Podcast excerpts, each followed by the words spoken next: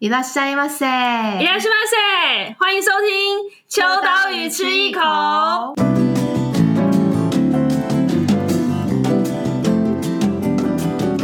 Hello，大家好，我是伊娃，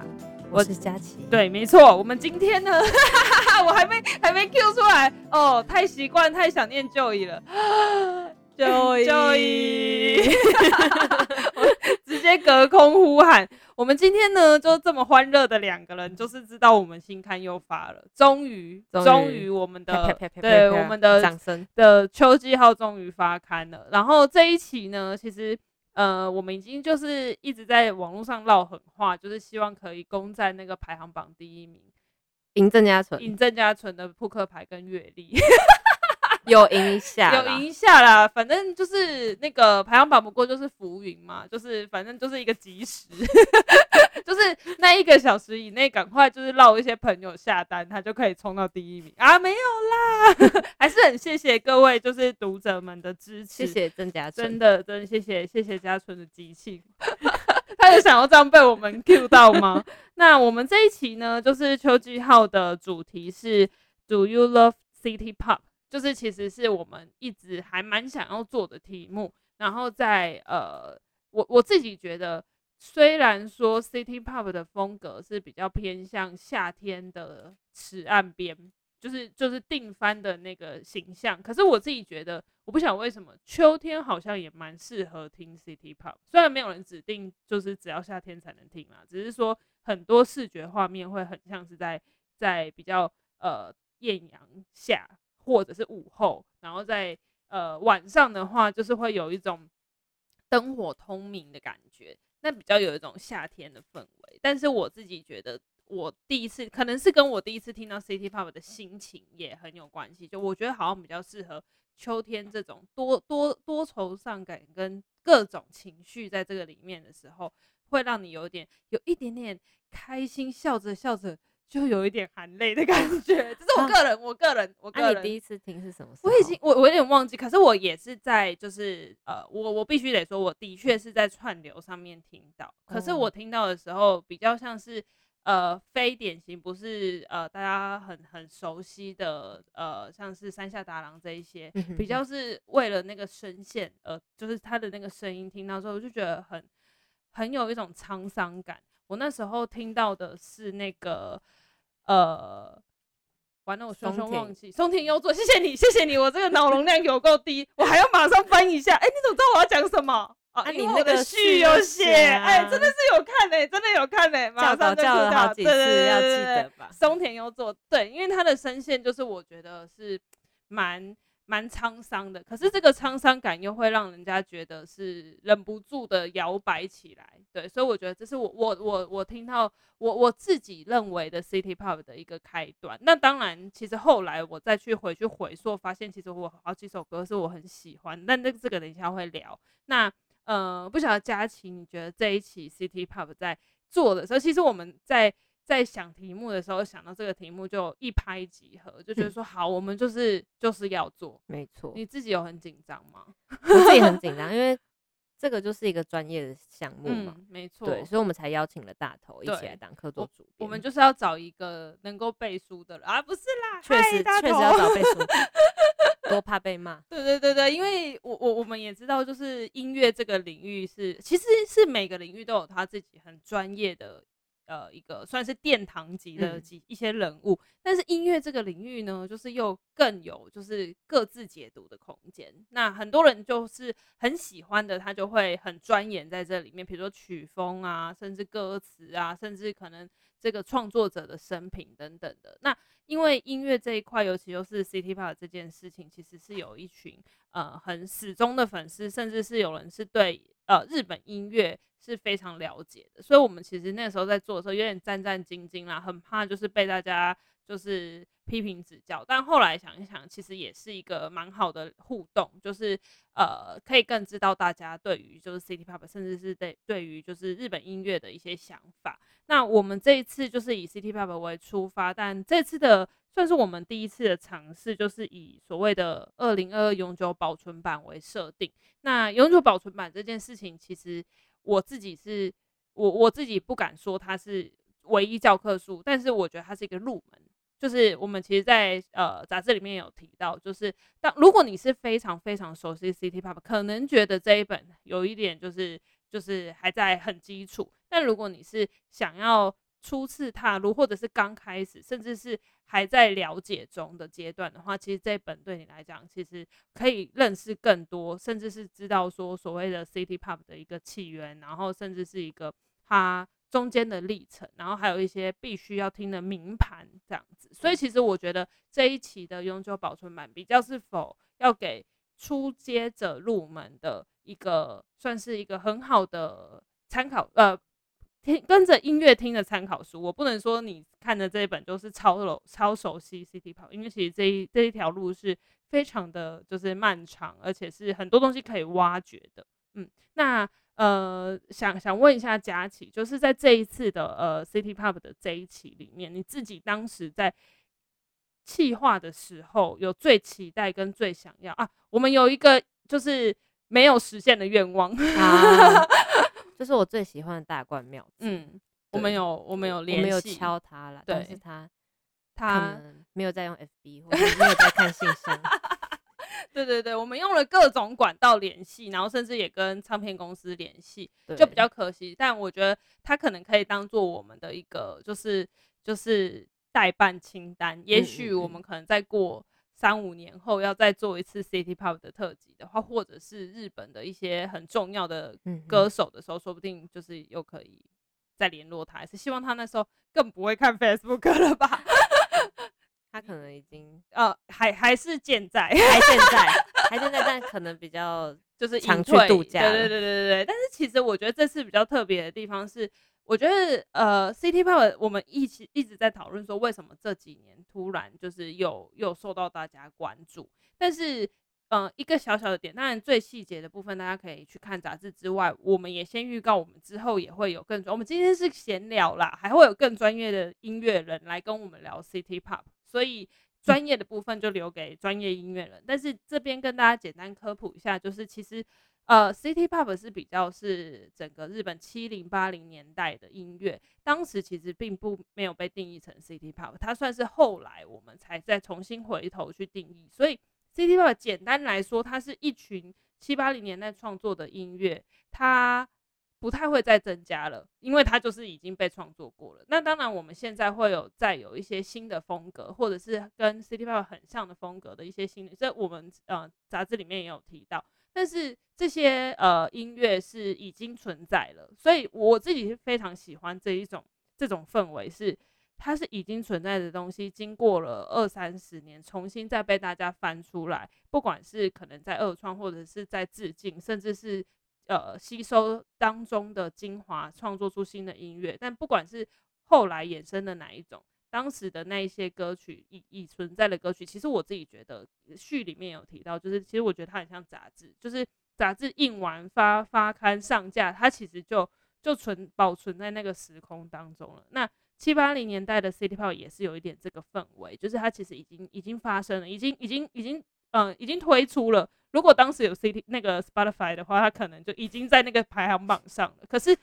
因为当时可能在音乐的领域当中非常多，可能也是因为呃，就是听音乐的模式是不太一样的。当时是以黑胶的形式为主，所以呢，在流通度上面或者是大家能够认知上面，其实是跟现在呃完全不一样的。那有点像是沉积了很久，被被放在那个柜子音乐的深柜。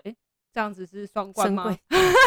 音乐的就是收藏箱里面很久，三十年之后又再被大家翻起来，会觉得它很像是，好像是有一点点灰尘，可是你把它灰尘拍掉之后，它又是一块宝石的感觉。嗯嗯，所以这是我自己对于 City Pop 的见解。而且我不是音乐专业，我就会很怕我自己讲错年代啊，我们都比比错，很怕会写错。确实，因为 City Pop 这一期要做的时候，就是。因为它其实就是在两千年左右才会有这个名词出现。那在这之前，大家对于 City Pop 的呃表述都不一样。嗯，像是可能有些人就觉得 Happy End 是 City Pop 的起源，但是呃，其实你现在听 Happy End 的歌，你不会觉得那个是 City Pop 的歌。嗯，对对对，我觉得那个定义是呃，也这个定义这件事情也很微妙，就是到底要怎么去决定 City Pop 是哪一首歌的起源，或者哪一个时代，甚至是哪一个氛围，或者是哪一个曲调才是。可是后来我们做完这一集，好像我我自己会觉得，当然有有专业的论述，但是某一种程度是。如果你觉得这种歌会让你产生就是放松，甚至是会有一个七八零年代的氛围感，我觉得其实某种程度它也被可以作为广泛的 City Pop，就是任何人都可以去呃感受，跟任何人都可以去界定说，其实让你感到愉悦、开心跟恣意摇摆这件事情，其实就是很符合这样子的氛围。像这次我们有采访那个部长，嗯，就是他是在一个日本相关的唱片公司，公司对对对。那他自己形容 City Pop，他就说 City Pop 像是一种 mood，就是 mood，嗯，就是心情的感觉。对，我我也觉得非常像。那哎、欸，那这边就提到我自己是三十岁，但是我但但对于三十岁，呃，刚好就是可能我出生的时候就是 City Pop 的。那一些歌刚诞生的时候，你知道我去翻黑胶都会看哇，有没有一九八八、一九八九的年代？哦哦，你们未出生。好，然后呢？那佳琪，你是算是二十二十代的代表，我是三十代，三十岁。好好，对，那那我我还蛮好奇你的第一次听到 City Pop 是什么，或什么时候，或者是说那个呃，你开始认识 City Pop，说不定其实是从可能是新的乐团也有可能，嗯，大概。听我最常听 City Pop 的歌的时候，是在高中的时候。哇！就是高中职考的时候，就有一些歌有陪伴我度过那段期间。天哪！对，那那个时候，我觉得我一开始对 City Pop 的歌曲接接受度没有那么高。一方面可能是他的那个复古情怀太浓厚了，嗯，可能我听了有时候会有点。年纪还没到啦，对，没有到，不是年纪的问题，就是好像没有到很符合那个心情。对，但是之后，嗯、呃，可能也是借有一些可能比较现代的歌曲，嗯、然后呢，再回推去听呃 City Pop 的歌。嗯嗯，对，嗯。那我我也回想一下，就是除了刚刚松田优作，其实是我已知 City Pop 的情况之下，然后透过呃听到他的歌声，然后再回头去找那。其实我后来回溯我自己，呃，当时不觉得，但我后来发现我很喜欢的是那个山下达郎的歌。然后我我呃，他是有一部日剧叫做《漂流教室》，这个我在序就没有写到。我在漂流，我在里面有写到吗？好，好像没有，好像被自己删掉，因为爆字。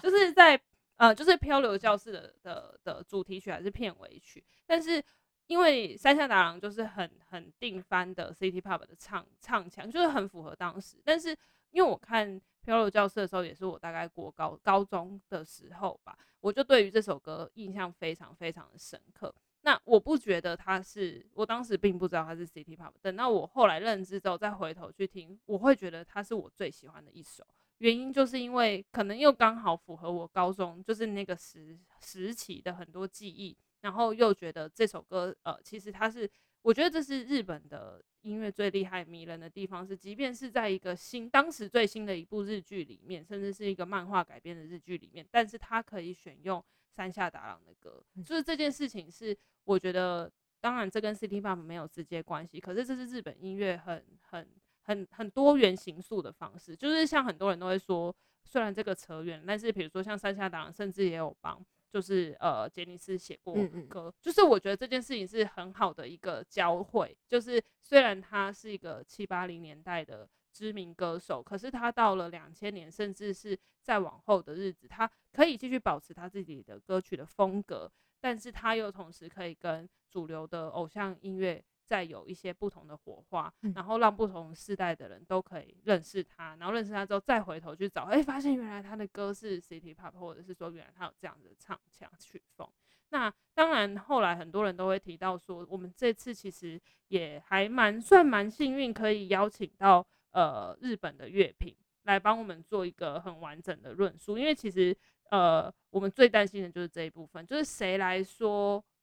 呃。什么是 City Pop？对，这件事情超难，谁谁可以说？就是对啊，我们就是这件事情苦恼很久。嗯、我跟佳琪就是就是想说，到底要找谁？那最后就是我们找了一个乐评人柴崎佑二。嗯，那他其实自己本身在日本也有出过跟 City Pop，或者是应该不能讲 City Pop，跟音乐相关的书。那他在呃日本音乐圈里面算是蛮知名的乐评，然后也很常去做一些所谓的这种什么音乐的一个考究，就是可能不同年代，嗯、甚至是每一个年代都有一个关键音乐的这种概念。所以我们就邀请他来，呃，首度为台湾去解析所谓的 City Pop。嗯，那在这次的邀请当中，呃，就是佳琪觉得这这一篇内容有让你更认识 City Pop 吗？因为其实我觉得像你刚刚提到说，很多人都呃没有办法直接去定义，或者是版本非常多，就是因为它其实是一个后来串流时代之后又在被炒热的一件事情。嗯，我觉得他讲的还蛮清楚的，就是，嗯、呃，包括从年代，还有呃，City Pop 的曲风是怎么从哪些其他的原本的可能是 Funk Soul，然后堆砌起来的曲风，然后还有包括他有提到，就是，嗯、呃，City Pop 这个词是大概是从什么时候开始的？嗯，对，然后就是，嗯、呃，有也有一本书就是专门在介绍 City Pop 这样子，嗯嗯嗯，嗯，对他好像对。对于每个时间点跟呃每一个每一位歌手都还蛮清楚的，嗯，所以我就觉得呃找他是对的。嗯嗯嗯嗯，而且因为其实我觉得对于日本人来讲，呃蛮多人都后来都会聊到说，哎，其实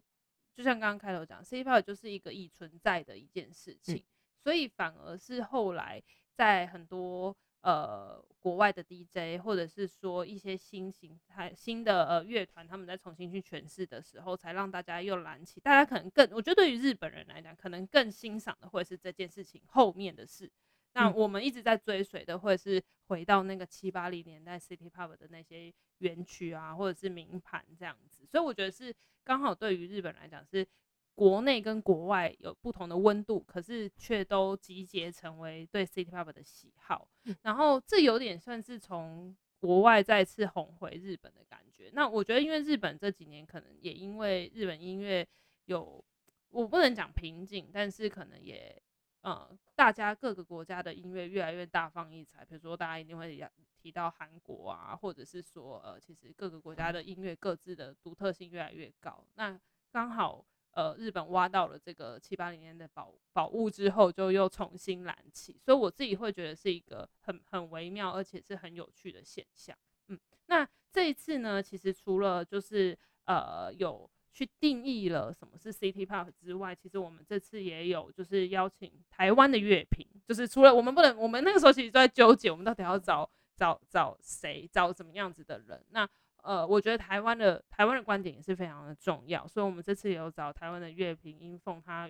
呃是之前呃小白兔的算是重要的小白兔杂志的重要编辑，然后现在呢，哦每个礼拜三 在 小白兔当店员，对，当那个知名店员，知名店员，对，所以呃大家也可以去找他推荐那个唱片这样子，然后。嗯，英凤他也有为我们就是推荐了五个，就是算是入门盘呐。那当然，这个入门盘就是真的是很可能有很多人是已经很耳熟能详，但是呃，我们是很推荐你是初入门者，就是第一次听的话，或者是刚开始接触，你可以就是从这几张，当然包含了刚刚有提到，比如说山下达郎啊，或者是大家最最最最熟悉的竹内玛利亚这样子。那还有一些其他人选，就是大家呃大龙泳衣啊这些，大家都可以就是看杂志的时候可以去听听看。那其实这一次除了就是推荐一些名盘之外，我们也有一 part 是我自己觉得我们必须要去一定要让大家认识的，就是呃所谓的日本乐团当中很很值得推荐的几位。就是，不管是个人或团体的音乐人，他们可能在曲风上面，后来我们都发现，他们其实都不会说他们自己是 City Pop，就会比较像是 City Pop 的音乐成为他们的养分，然后呃长出新的样貌。所以我们就有请了大浪漫的，就是四位，他自己本身的也就是呃算是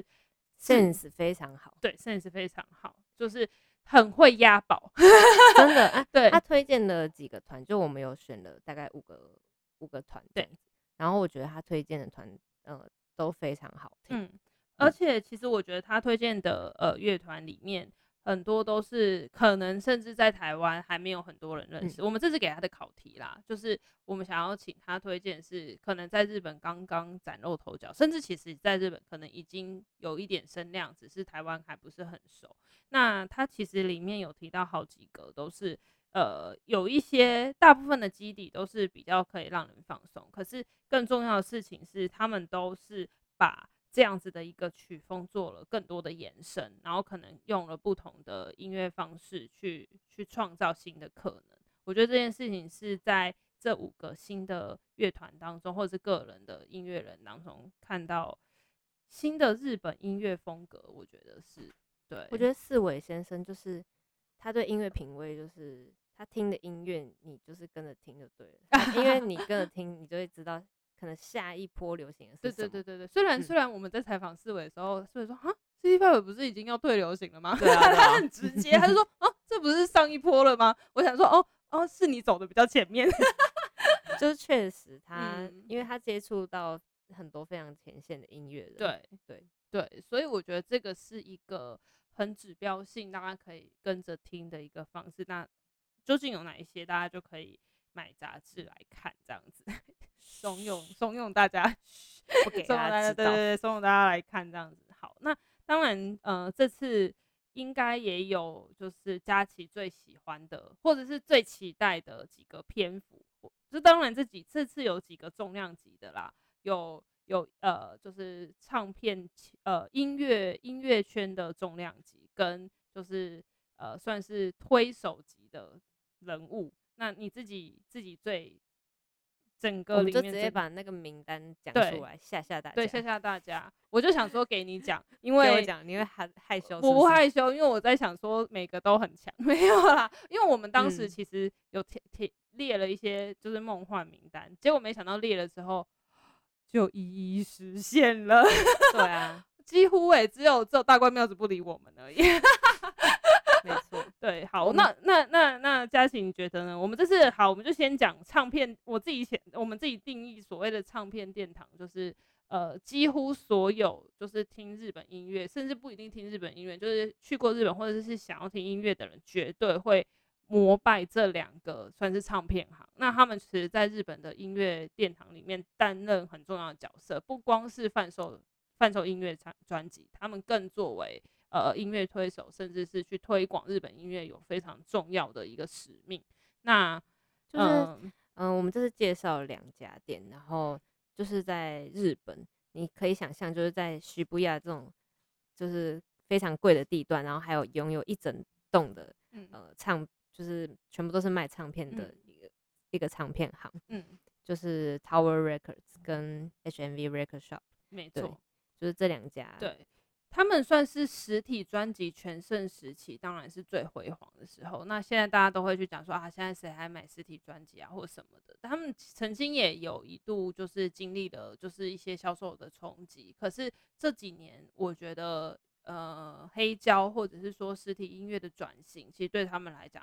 呃，一方面他们也做了很多的努力，比如说像这次在提到 City Pop 的时候，不得不提到就是所谓的黑胶的重新，不管是呃就是经典复刻盘，或者是说他们再去把很多他们这两家呃都有做很多所谓的去把过去的。呃，黑胶去捞出来，然后重新让大家可以就是购买，因为其实黑胶就是某种程度跟是那个串流音音乐不一样的点是，你必须要去找到它才可以听得到它，因为串流就是一个演算法，会让你一直听得到类似风格的，你不用去找，它自己都会来找你。可是黑胶不一样，就是所所以刚刚为什么会形容它被放在柜子里面，就是真的被放在柜子里面，嗯、就是它被放在很很。很就是一个箱子里面，你如果不把它打开，可能那一个乐呃那个音乐人的那一张专辑，你永远都不可能听得到。可是这也是黑胶迷人的地方，就是一旦你挖到了，你听到了，你就会觉得哇，我一整个专辑很完整的体验。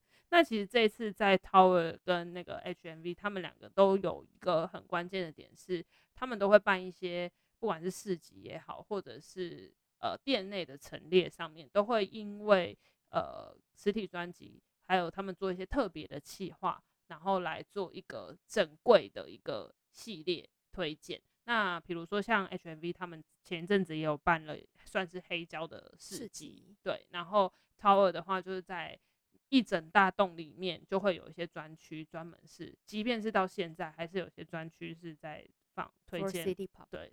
，City Pop 的一个呃黑胶专区。那我们这次其实也有发现，Tower 他们其实也可以在线上有做一个整个系列的，算是专属的网页来做。City Pop 的介绍，看到的时候就已经有点有点失心疯，我们就先订了，然后才推荐给大家，就 是先下几个单。没 错，因为其实我觉得，呃，当然这个庞大的资料库对日本来讲，呃，就是他们的资料库，这庞大的音乐量就是他们自己七八零年代的资料库，所以其实，呃，之前有聊到说，就是呃，其实呃，不管是大关庙子啊，或者是竹内玛利亚，或者山下达郎这种 A 级的。一线的红牌的呃 City Pop 的歌手，其实大家已经都耳熟能详了。所以其实现在他们开始往就是可能当时小红，但后来已经被被大家渐渐遗忘的那些歌手。所以 B B B 段的跟 C 段不是说他们不红，或者是不是说他们的歌不好听，而是可能你知道生不逢时，或者大家没有去。知道这这些专辑，但是 B 段跟 C 段的都再次被提起的时候，对我们来讲都像是听新歌，嗯，可是却让他们有重生的机会。所以其实 Tower 现在他们就是一直积极的在做这件事情，就是不管是实体店面或者是线上的专属网站去做，就是 City Pop 的的介绍。那网站的。连接，大家可以去看杂志，或者是杂志上面有 QR，杂志上面有 QR code。我们就是多怕大家懒得 key，所以还帮大家做 QR code，大家可以扫进去，好不好？就是直接就可以，里面超多，随便一张买你都绝对好听，真的。对，因为也是只有他们才有这个这个量，嗯、这个量才、嗯，然后去做一个专区，然后也买得到。对，而且就是真的不得不说，嗯，就是。日本的黑胶真的是卖的算是相当的佛心，佛心，佛心，佛心，很便宜，很便宜，很便宜。对，然后又再加上日本汇率，当然你可能要就是寄来台湾，但是但是台湾的唱片行也是可以支持一下，这个等一下会讲。对，我们一定要支持 台湾唱片行，但因为我觉得的确可能日本就是淘尔他们可能有一些是台湾完全没有的。对，所以如果你有兴趣，你想要更进阶的话，其实可以往就是呃 Tower 或者是 HMV 的网站上面去找看看。对，好，那再来的话呢，就是刚刚也提到另外一个就是许愿清单，就是大家如果现在讲 City Pop 最最直接的，除了音乐本身之外，应该就是。视觉、呃、视觉，然后我们有下了一个标题是泳池跑车跟椰子树。好了，讲到这边，你应该画面已经出来，就是那一张画面吧，就是那一张。对，那那那这样子的画面，其实呃来自两位算是非常非常奠定了 City Pop 风格的两位知名的呃，我一直觉得讲插画家好像不够，就是艺术家了。我觉得艺术家，艺术家，对，就是插画家跟艺术家都是艺术家，都是艺术家。可是因为他们的他们的国宝级会让我就是。应该要把他们称为是大师了，大师对，所以就是呃，永井博跟铃木英人，对，这两位其实是算是非常奠定。然后大家知道之前呃，哎、欸，是永井博吗？衣服还是铃木英人？U Uniqlo 的，完了我已经好，永井博，好，就是这个不用剪没关系，反正就是我记错了，一定剪进去，对，一定 剪进去。就是像张兰最近。对年轻世代来讲，认识他除了就是视觉啊，就是可能社群上面也会看到很多类似致敬的风格。那永井博他也很积极的跟就是年轻新的品牌联名合作，像是 Uniqlo 跟 Nico and 对，虽然他不想，对啊，对，虽然他不想，这么快就讲出来了，就是当然会有一些商业考量，那个就是。有听 Podcast 才知道，对对，有听 Podcast 才知道不能被收录在文字当中的。但是我觉得这也是一个算是新的认识他们的方式啦。那呃，也因为这样子，就是让嗯，可能年轻世代更认识他们。但是对他们自己本身，他们其实是七十几岁，七八十、七十几岁。我们那时候超差的，因为我们那个时候在查很多资料，想说，哎、欸，因为因为是三，就是三十年前的当红人物嘛。然后我就想说，哎、欸，这个歌手还在吗？欸、歌手歌手，后来发现哦，有一些是已经已经离开我们，歌手歌手，所以就是我们在查的时候是觉得很战战兢兢，要好好的、仔细的、认真的、慎重的面对。那果不其然，就是这两位就是国宝级的爷爷，也让我们在比如说我们在采访的时候，一定要很很就是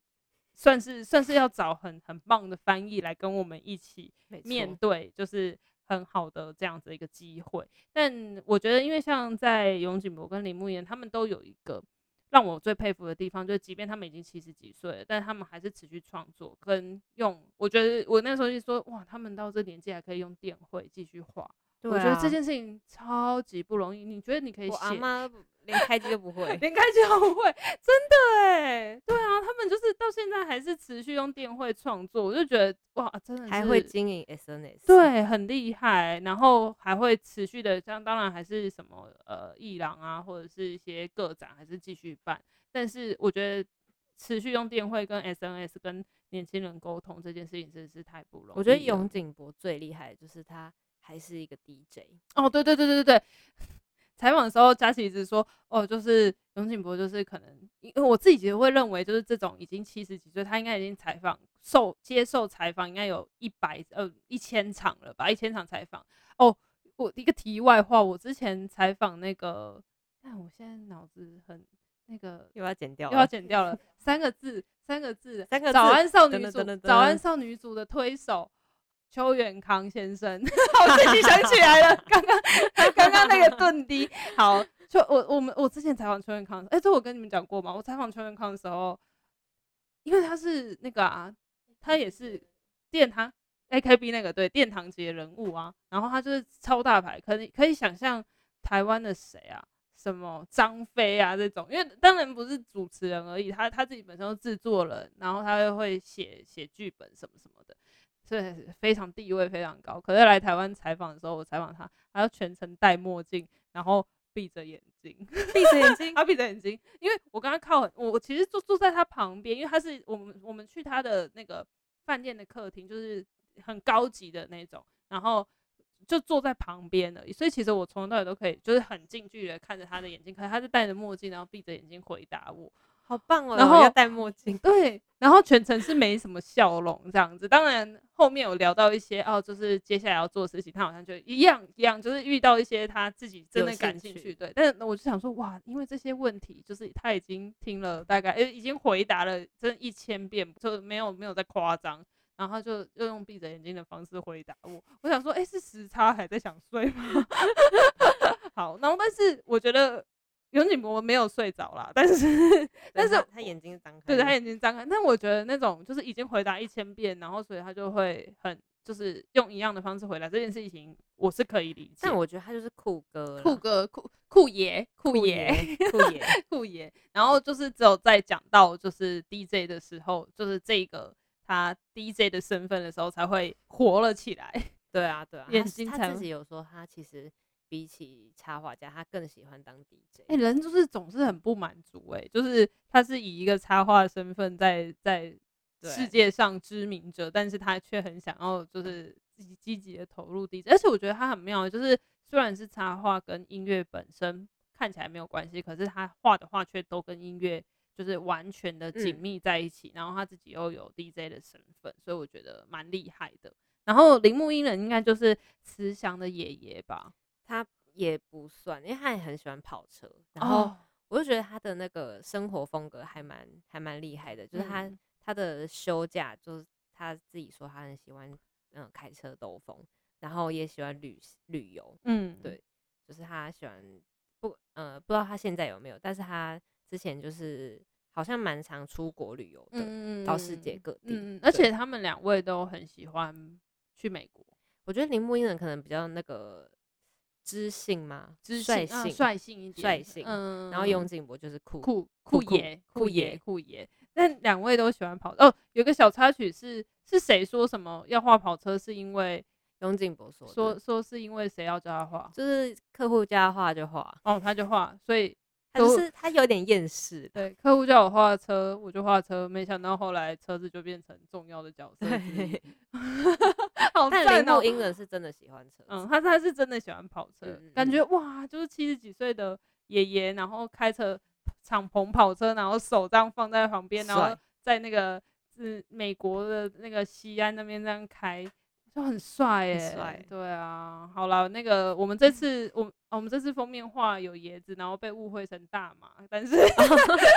但是我觉得我觉得这个这个椰子树跟跑车这个风格跟概念真的是很很让人就是其实真的是一一一眼一看就可以感受到那个很很 chill 的感觉，所以我觉得他们两位真的非常的厉害。对，那这次呢，其实我们当然刚刚有提到说，呃。除了支持日本的呃音乐的唱片行之外，其实更重要的事情是，台湾现在你马上即刻你就可以走出去一间唱片行购买 City Pop 的专辑。那我们这次其实有呃跟七家的呃音乐唱片行来联系，然后请他们呢从三个面向，包含是呃对于 City Pop 的一个。认识，然后还有是怎么样子的人会买 City Pop 的专辑，以及他们自己从真的最第一线去观察到的 City Pop 的趋势来跟我们做分享。那这次的七家当然包含了也有台北，也有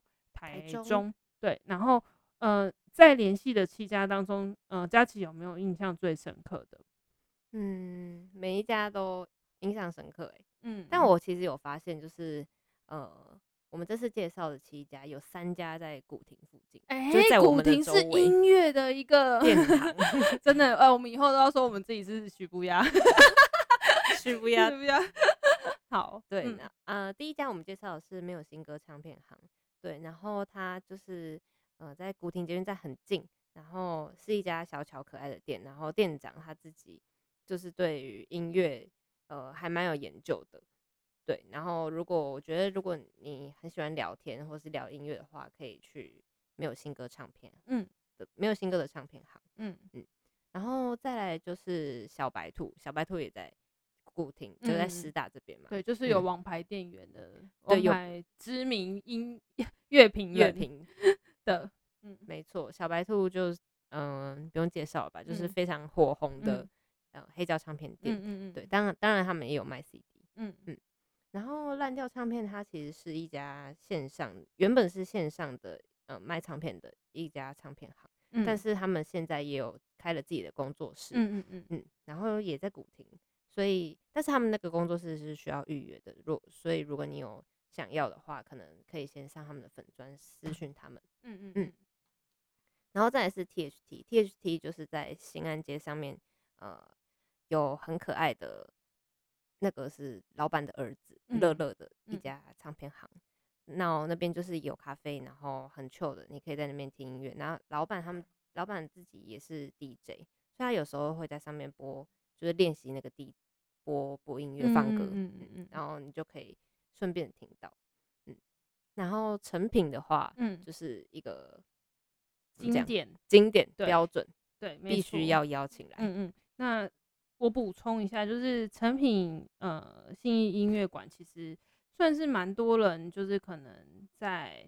第一次去很难想象到在书店里面可以有一个完整的黑胶唱片的区域。那如果大家有兴趣的话，其实也可以去多了解，就是在黑胶的领域当中，因为他的店长其实就是家宝，他自己本身也是非常了解音乐，然后在选歌上面还有就是。呃，成品的选单上面都下了蛮多苦功，所以如果大家有兴趣的话，其实也可以去呃心理层面，其实因为现在是二十四小时，所以大家都可以去随时随地。你现在深夜听到这一集，你也可以马上去看，好浪漫，买一张黑胶，对，好。然后四楼唱片行就是呃林哲仪，嗯、我们知名的 DJ 大大，对对，然后他开的四楼唱片行，嗯，在中孝东路那边，嗯嗯对。然后最后一个是感伤唱片行，就是台中专门卖卡带的，呃，一家唱呃卡带店，嗯嗯，对。然后我们就觉得，呃，如果有就是关于音乐载具的话，我们可能把卡带也拉进来，也蛮好的，对对。因为现在也是蛮多人用卡带来听音乐，没错没错。而且斌哥其实帮我们挑选，我自己觉得我看了都会觉得很可爱，就是每次看到卡带都想说，哇，就算有黑胶版本。也要再买一个，想要在一个卡带版本。对啊，所以其实大家都可以就是去到呃你觉得感兴趣，或者是说呃去黑胶唱片行，不不管是不是黑胶，就是去一个唱实体唱片行去呃去感受，或者是说去挑选一张唱片。那我觉得更重要的事情是呃不用担心说呃。自己对于音乐的认知如何？因为你可以跟就是店长、店员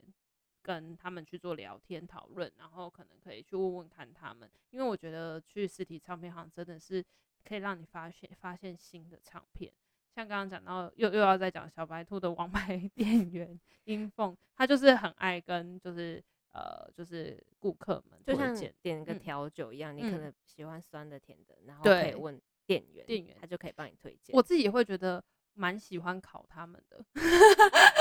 就是会我我所谓的蛮喜欢考他们是，就是因为我自己不知道会给我什么惊喜，可是我就会很信任对方，然后把这个就是考题交给他，然后他就会有点嗯你喜欢哦这个风格哦，那好我给你一个什么，我觉得这个感觉蛮好的，就是这个是在串流上面比较没有办法去满足的，对。那其实我们这次蛮完整的介绍整个内容之外，当然还有刚刚讲到说，我们这次的客座主编是呃大头。那大头他自己本身就是呃也有呃也有他自己的 podcast 之外，他在他的 Spotify 跟 KKBox 上面都会有就是很完整的，就是 City Pop 风格的歌单，诶、欸，就是。我们也会推荐一些歌哦，但是他自己就是很长期在经营这一块，然后他几乎啦，几乎就是跟这样子的曲风画上呃一部分的等号，因为他最近都在迷清迈，所以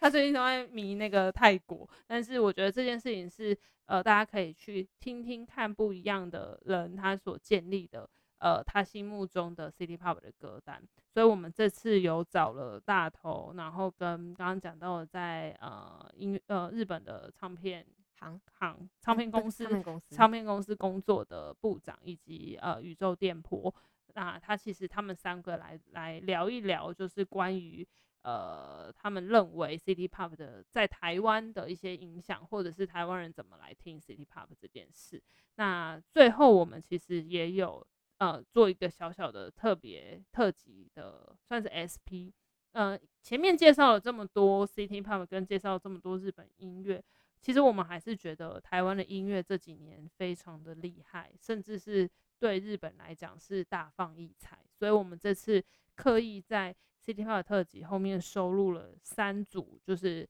呃台湾的音乐人或音乐的乐团，他们是如何不管是进军日本，或者是呃，在日本有一些新的作品，或者是说，其实他们受到日本呃很大的欢迎。那包含了就是呃黄介跟落日飞车，还有大象体操，他们刚好都在日本有演出的经验也好，或者是才刚结束演出，那甚至是他们的呃表演都受到日本人很大的欢迎。就以前呢、啊，很久以前，大概呃七八年前或者是十年前，我觉得。呃，台湾的音乐在日本演出的时候，很多都还是可能台湾人或者是比较华人会去会去支持。可是这几年是真正是日本的乐迷越来越多了。那当然包含大象体操才刚去 Fuji Rock，然后呃落日飞车正在做很多世界巡回，对，然后黄介也才刚去完那个台湾 Plus 上野的活动。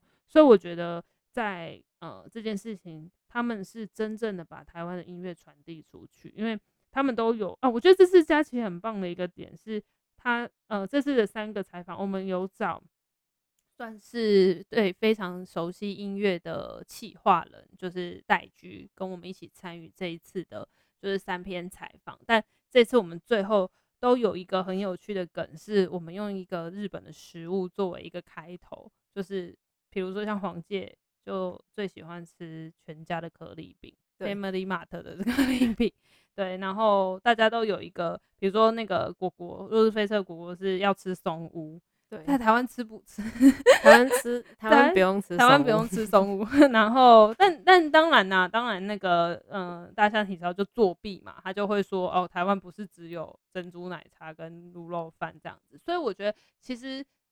呃。台日之间的交流好像虽然在疫情期间有一点停摆，可是好像也因为这样沉淀了一下之后，嗯、大家看到更多不一样的可能性，甚至是更去认识对方。所以从他们这三组就是音乐创作者来去做介绍，当然带一点骄傲，我觉得那个骄傲是好的。我觉得台湾应该更有自信去面对。日本这个，所以我们刚刚已经讲七八零年代的这个庞大的音乐资料库，对现在来讲是一个很大的一块宝宝玉。可是我觉得台湾的这种音乐的原创性跟多元，因为像大象体早有提到这种多元平等性，其实是反而也会让日本感到羡慕的。所以就是还蛮蛮期待，就是现在二零二二年，就是如果我们称为二零二零二这个时代的音乐，也许在。十年、二十年，甚至是三十年之后，可能未来也会有个新的词，不是 City Pop，可能是某个词来形容这个时候的音乐。我觉得，呃，会跟我们现在去听 City Pop 一样，会有一种让人很截然不同、一个新的体验，可是却是听旧的东西，然后让它长成新的样子。我觉得这会是每一个音乐人都很期待跟很很希望可以发生的事情。嗯，好，那最后。我想要请问佳琪有没有什么推荐的歌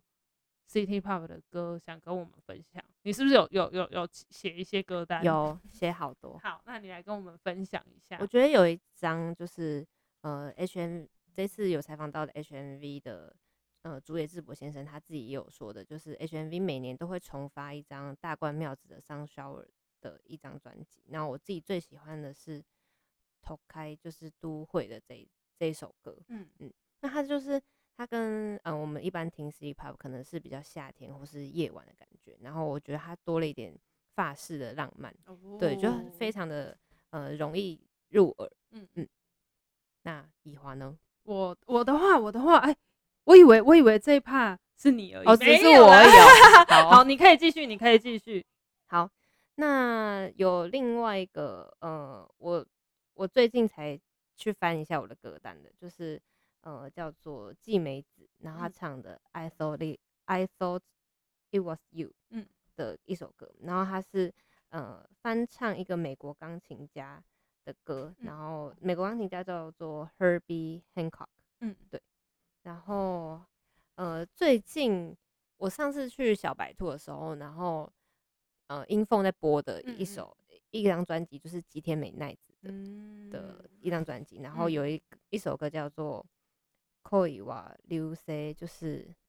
恋世流星，恋世流星，恋世流星。嗯嗯嗯嗯嗯，那它就是比较呃夜晚的那一种感觉。嗯嗯，好，那呃我们这次的这些歌单呢，也期待可以让大家听得到。如果大家听不到的话，也可以自己去搜寻。然后我们接下来呢，也会有不一样的面向来跟大家介绍。呃，这一次的有关主题的相关人士。比如说，可能会有插画家，也有可能会有知名的音乐人来跟我们聊一聊他心目中的 City Pop，所以很期待。希望大家，呃，如果你还没有办法去体验一张黑胶，你先打开你的呃任何的串流平台，先听一首 City Pop 的歌，然后呃下单一本 就是本期的杂志，边听边翻边看。我觉得这件事情会有一点呃让你很放松，然后可以再点一杯酒。虽然我们这次的封面画的是珍珠奶茶，不是酒哦，就是又要再讲一次，对，但是很期待大家都可以感受到 City Pop 带给大家最 chill 的那个时刻。嗯，好，那今天就到这边，佳琪有没有想要再补充什么？嗯，买这本期杂志，谢谢